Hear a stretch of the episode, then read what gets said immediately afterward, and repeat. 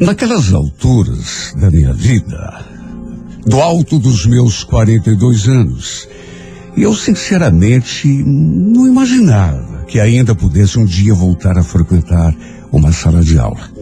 Muito menos para realizar um sonho antigo que eu tinha, que era de fazer uma faculdade, até porque, além de não ter condições, nem tempo para isso eu tinha. Era casada, tinha um casal de filhos, e a minha vida se dividia entre trabalho e cuidar da casa e da minha família.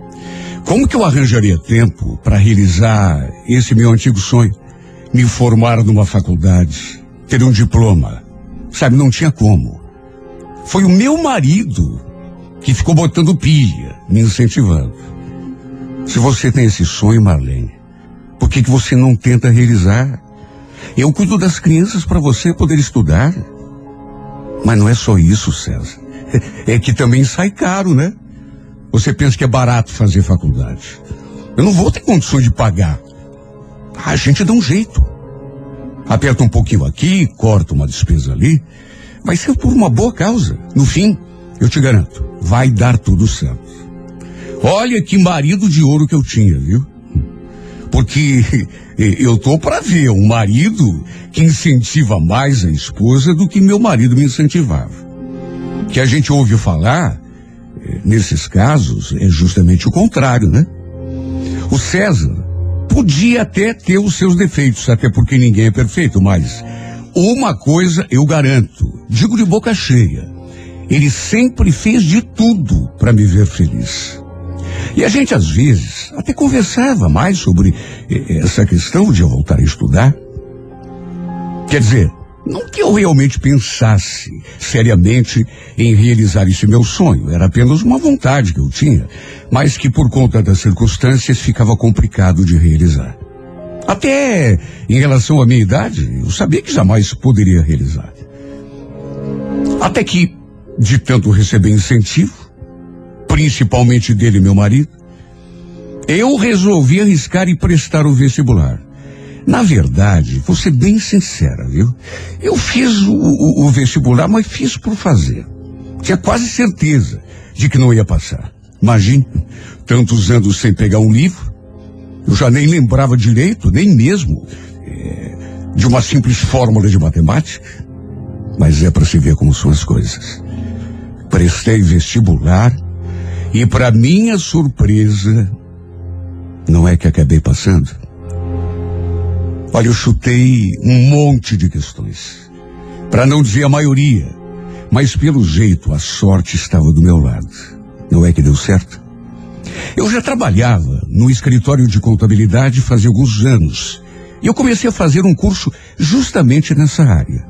Olha, eu fiquei tão feliz, tão empolgada, tão cheia de planos.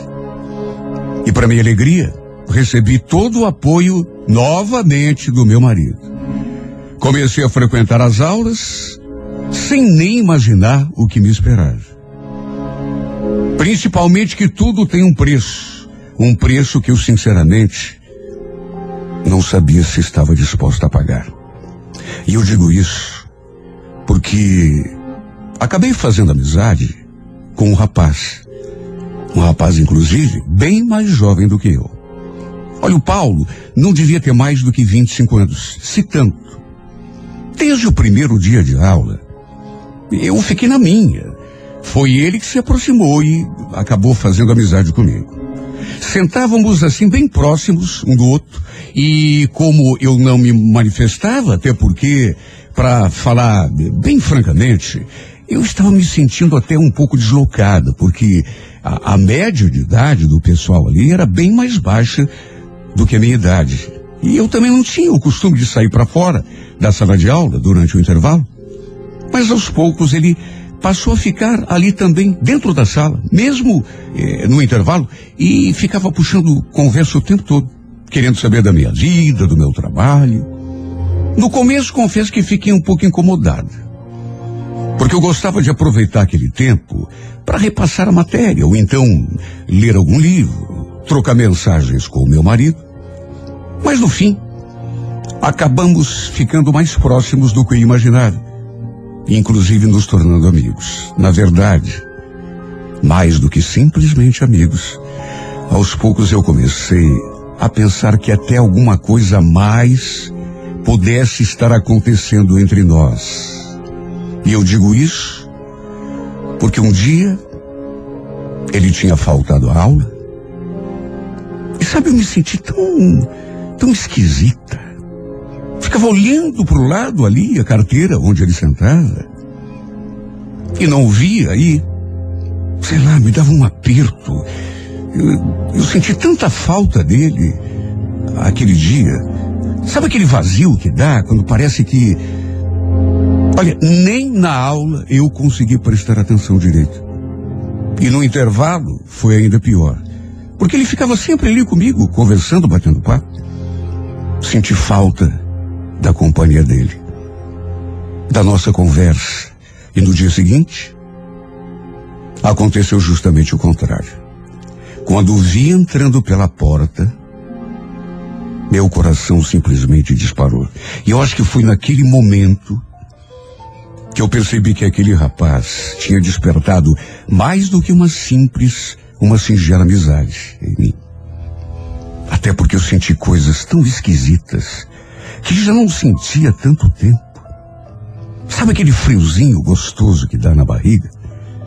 Aquela vontade de sorrir assim, aparentemente sem motivo. Aquela euforia repentina vontade de lhe dar um abraço bem apertado.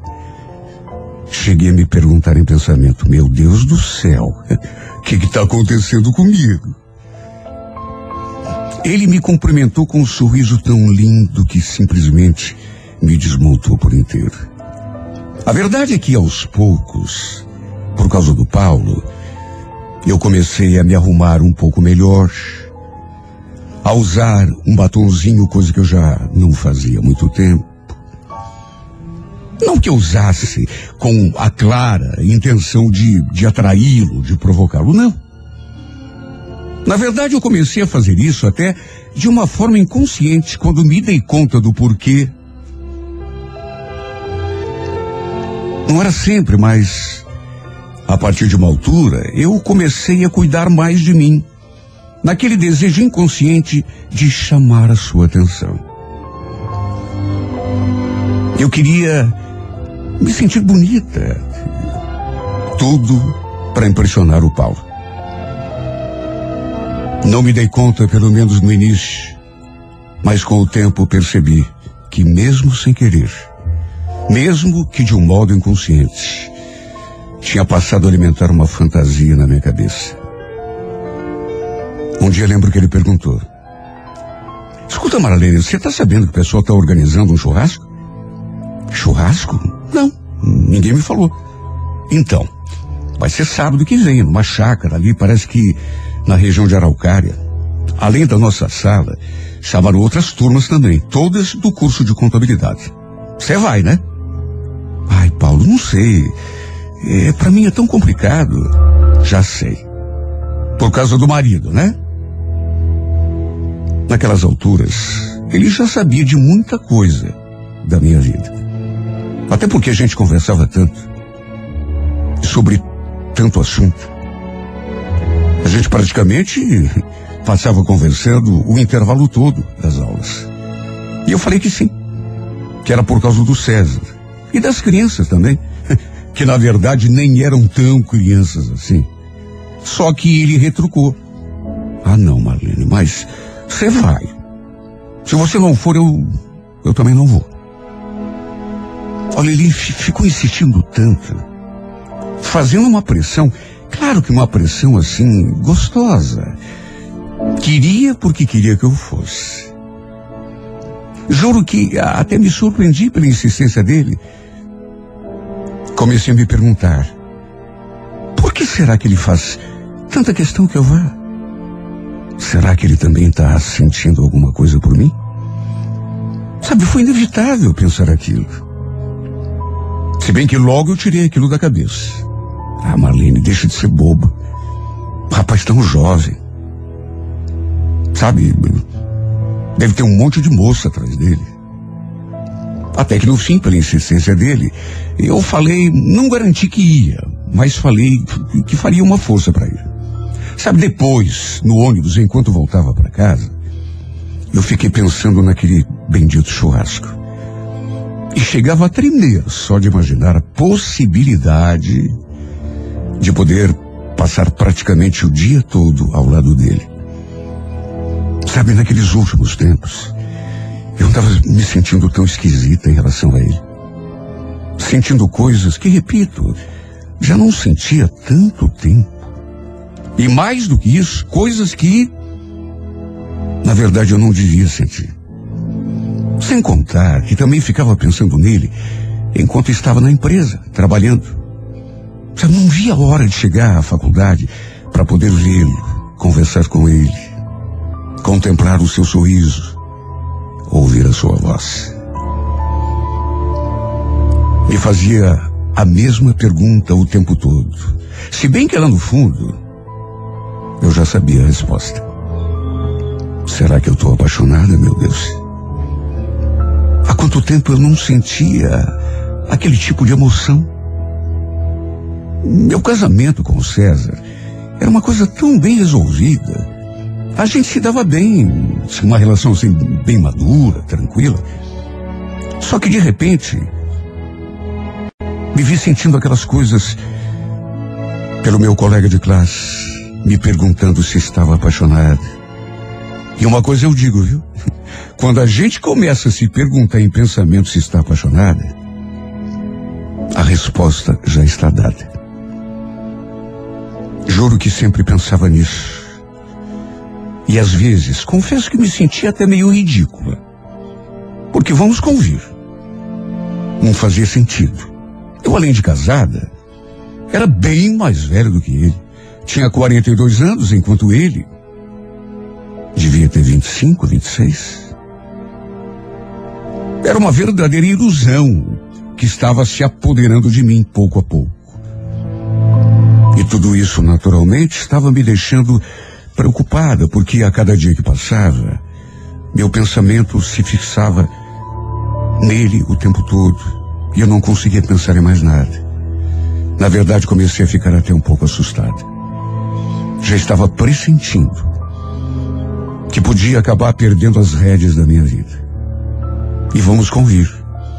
Não tinha sido para isso que eu havia resolvido fazer vestibular e fazer uma faculdade. De todo modo, cheguei a conversar lá em casa com meu marido sobre aquele churrasco. E ele falou que se eu quisesse eu poderia ir, numa boa. Que para ele estava tudo bem. Eu já falei isso aqui na minha carta, mas faço questão de refrisar. Não custa repetir. Meu marido era um homem de ouro, sempre foi.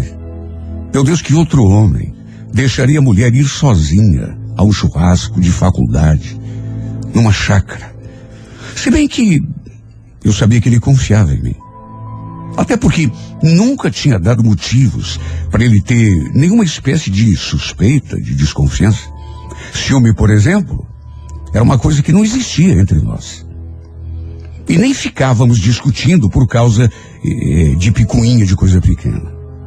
Só que no meio de tudo isso, havia um problema. A situação não era normal. Tinha acontecido alguma coisa comigo. E o pior é que continuava acontecendo. Não apenas com a minha cabeça, mas principalmente com o meu coração. E isso, claro, ele não sabia. Não fazia a menor ideia. Meu marido jamais poderia imaginar que eu andava confusa em relação aos meus sentimentos, pensando até que pudesse estar apaixonada por outra pessoa. Aliás, ele nem sabia dessa minha proximidade com o Paulo, essa nossa amizade. Porque é claro que eu não comentava. Não que quisesse esconder, mas. Desde que eu e o Paulo nos tornamos amigos, que a minha vida andava complicada demais. Para resumir, acabei indo àquele churrasco. Inclusive fui de carona com o Paulo.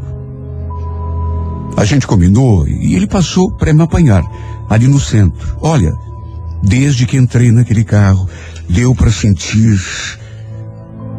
aquela coisa diferente no ar. Eu me sentia como se fosse uma adolescente. Tem cabimento isso? Aos 42 anos de vida se sentir uma adolescente? Pois foi exatamente isso que aconteceu. Sabe quando você começa o seu primeiro namoro? Foi exatamente assim que eu me senti. E podia ser impressão minha. Mas eu percebi que ele também estava diferente. Em tudo. No jeito de olhar, de sorrir, de conversar comigo. Parecia, na verdade, que tinha uma força suspensa no ar. Alguma coisa mágica nos envolvendo nos puxando um para o outro como se fosse um imã. Inclusive chegou a dizer que eu estava linda. E falou isso me olhando nos olhos. Devo ter ficado vermelha porque senti meu rosto pegando fogo. Não aconteceu nada demais durante o churrasco. Ficamos o tempo todo próximos, como já acontecia na faculdade. Foi aquela festa. Todo mundo se divertiu para valer.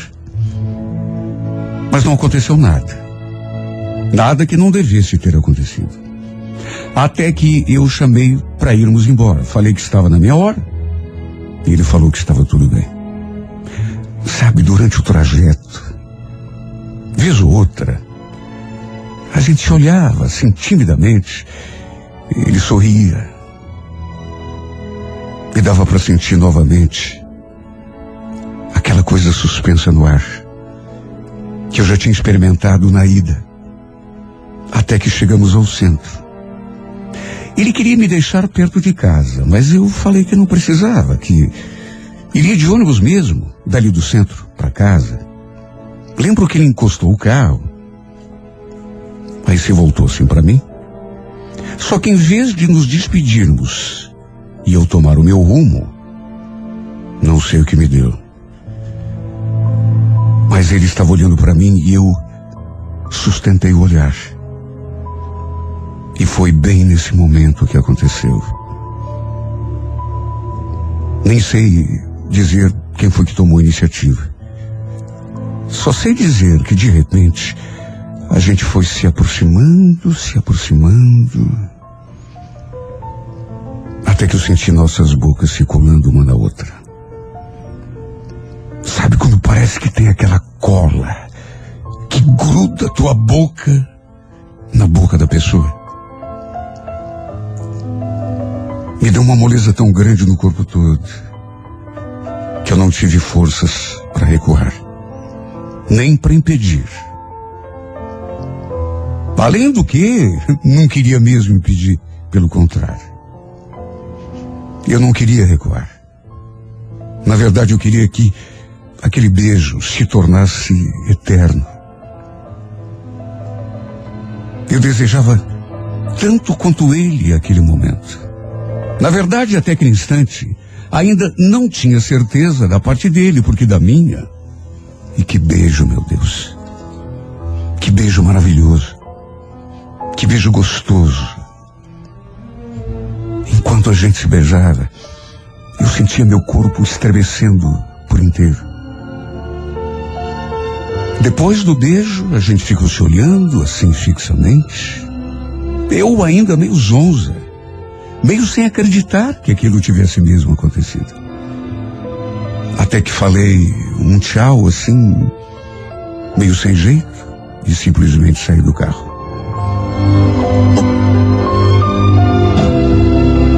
Olha, eu mal conseguia caminhar quando saí daquele carro. Minhas pernas falseavam o tempo todo. Quando cheguei no ponto, ainda podia sentir o gosto da sua boca grudada na minha. E simplesmente não consegui pensar em mais nada durante todo o trajeto até a minha casa. Parece que tudo tinha desaparecido à minha volta. Eu só consegui me concentrar naquele beijo, meus olhos fechados, aquela boca colada na minha. Olha, não sei como meu marido não percebeu nada quando cheguei em casa. Porque eu devia estar bem aérea, com a cabeça no mundo da lua. Na verdade, só mesmo quando vi ali diante de mim, foi que a minha ficha caiu. Que eu me dei conta do que tinha acontecido, do que eu tinha feito. E é claro que aí bateu o remorso. Sabe, por mais que eu tivesse adorado aquele beijo, por mais que aquele beijo tivesse mexido comigo, aquilo não era certo. E eu sabia. O arrependimento me calou tão fundo. Tanto que chorei um monte debaixo do chuveiro. Fiquei ali pensando nos rumos que a minha vida tinha tomado. Comecei a chorar e não conseguia parar. E a partir daquele dia, a minha vida passou a ganhar ares de drama. Eu não queria ficar pensando no Paulo o tempo todo. Não queria, não devia. Tentava mudar o foco do meu pensamento sempre que aquela imagem surgia na minha cabeça. Mas só Deus para saber o quanto era difícil. Às vezes, estávamos ali em família, assistindo televisão, ou então na mesa, jantando. Só que o meu pensamento ficava tão longe lá na sala de aula, lá naquela chácara, lá naquele churrasco. Eu já não conseguia prestar atenção em mais nada. Sabe, tinha horas que o, César até chamava a minha atenção. Perguntava assim, em tom de brincadeira, se eu estava no mundo da lua. Ah, se ele soubesse. Ah, se ele imaginasse. E tudo isso começou a me deixar tão mal. Começou a me fazer sentir tão culpada. Quando cheguei frente a frente com o Paulo, quase desabei no chão de tão trêmula que fiquei. Sabe, só de olhar para ele, de contemplar aquele sorriso, eu tremi dos pés à cabeça e meu coração quase saltou pela boca. Naquelas alturas, já não havia mais dúvida. Eu estava irremediavelmente apaixonada. O pior é que chegamos a ter uma conversa e ele acabou se declarando para mim. Não consigo tirar você do pensamento, Marlene. Você sabe que eu fico pensando naquele beijo que a gente trocou praticamente o dia todo. Eu sinto uma saudade de você quando a gente está longe. Olha, se eu pudesse, eu. Eu faria aquele final de semana, aquele churrasco, durar para sempre. Só para ficar do teu lado. Meu Deus, ele falava tudo o que eu estava sentindo. Principalmente quando ele se aproximou de novo e mais uma vez me beijou. É claro que eu estava apaixonada. Só que ao mesmo tempo, no instante em que aquele beijo acontecia, a imagem do César, do meu marido, surgiu na minha mente e desta vez eu me retraí. Paulo, para, para, desculpa, eu, eu não posso fazer isso. Eu sou casada, você sabe. Eu sei, Marlene, mas eu tô tão apaixonado e eu sinto que você também gosta de mim. Fala nos meus olhos aqui. Que você não sente nada quando a gente se beija. Fala.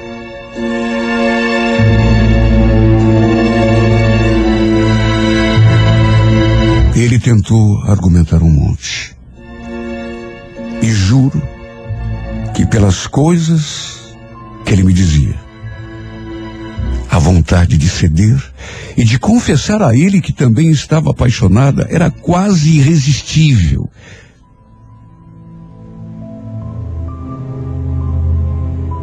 É tão difícil, meu Deus, fazer a boca dizer uma coisa, enquanto o coração está sentindo outra bem diferente. Talvez se meu marido não fosse um homem tão maravilhoso, quem sabe eu tivesse cometido a maior loucura da minha vida. Quem sabe eu tivesse me entregado àquela paixão de corpo e alma. Vivido aquele amor na sua plenitude. Do jeito que meu coração e meu corpo pediam. Mesmo que fosse em segredo. Mas eu não podia trair a confiança do meu companheiro de uma vida. Não podia. Me condenaria o resto da minha vida. Eu não poderia trair, enganar um homem que, além de ser o pai dos meus filhos, era também o homem mais adorável que eu já tinha conhecido na vida. O marido que toda mulher gostaria de encontrar e ter a seu lado. E foi só por isso que fiz de tudo para sufocar aquela paixão. Eu jamais me perdoaria se desse um passo além. Se por minha causa meu marido derramasse uma lágrima de tristeza e de dor. Se acontecesse abrir o que andava rolando entre mim e aquele rapaz, de mais a mais, eu não teria coragem de traí-lo de verdade. Se bem que, de uma certa forma, já o tinha traído. Por causa daqueles beijos e, sobretudo, por causa do que sentia quando Paulo se aproximava de mim. Porém, mais adiante, eu não iria. Jurei a mim mesma que não iria e não fui. Eu preferia sofrer durante muito tempo, chorar de saudade, do que causar dor e tristeza à pessoa que é a mais importante da minha vida. Meu marido, pai dos meus filhos, uma pessoa que eu tenho certeza qualquer mulher gostaria de ter como marido. De maneira que tudo se acabou. Na verdade, se acabou aquilo que nem começou de uma certa forma. Não fiz aquilo de que me arrependeria o resto da minha vida, e disso eu não tenho dúvida. Mas se eu disser aqui que foi fácil, que está sendo fácil, estaria mentindo a mim mesma. Porque só Deus é que sabe a saudade que eu sinto dele. Só Deus é que sabe a falta que ele me faz.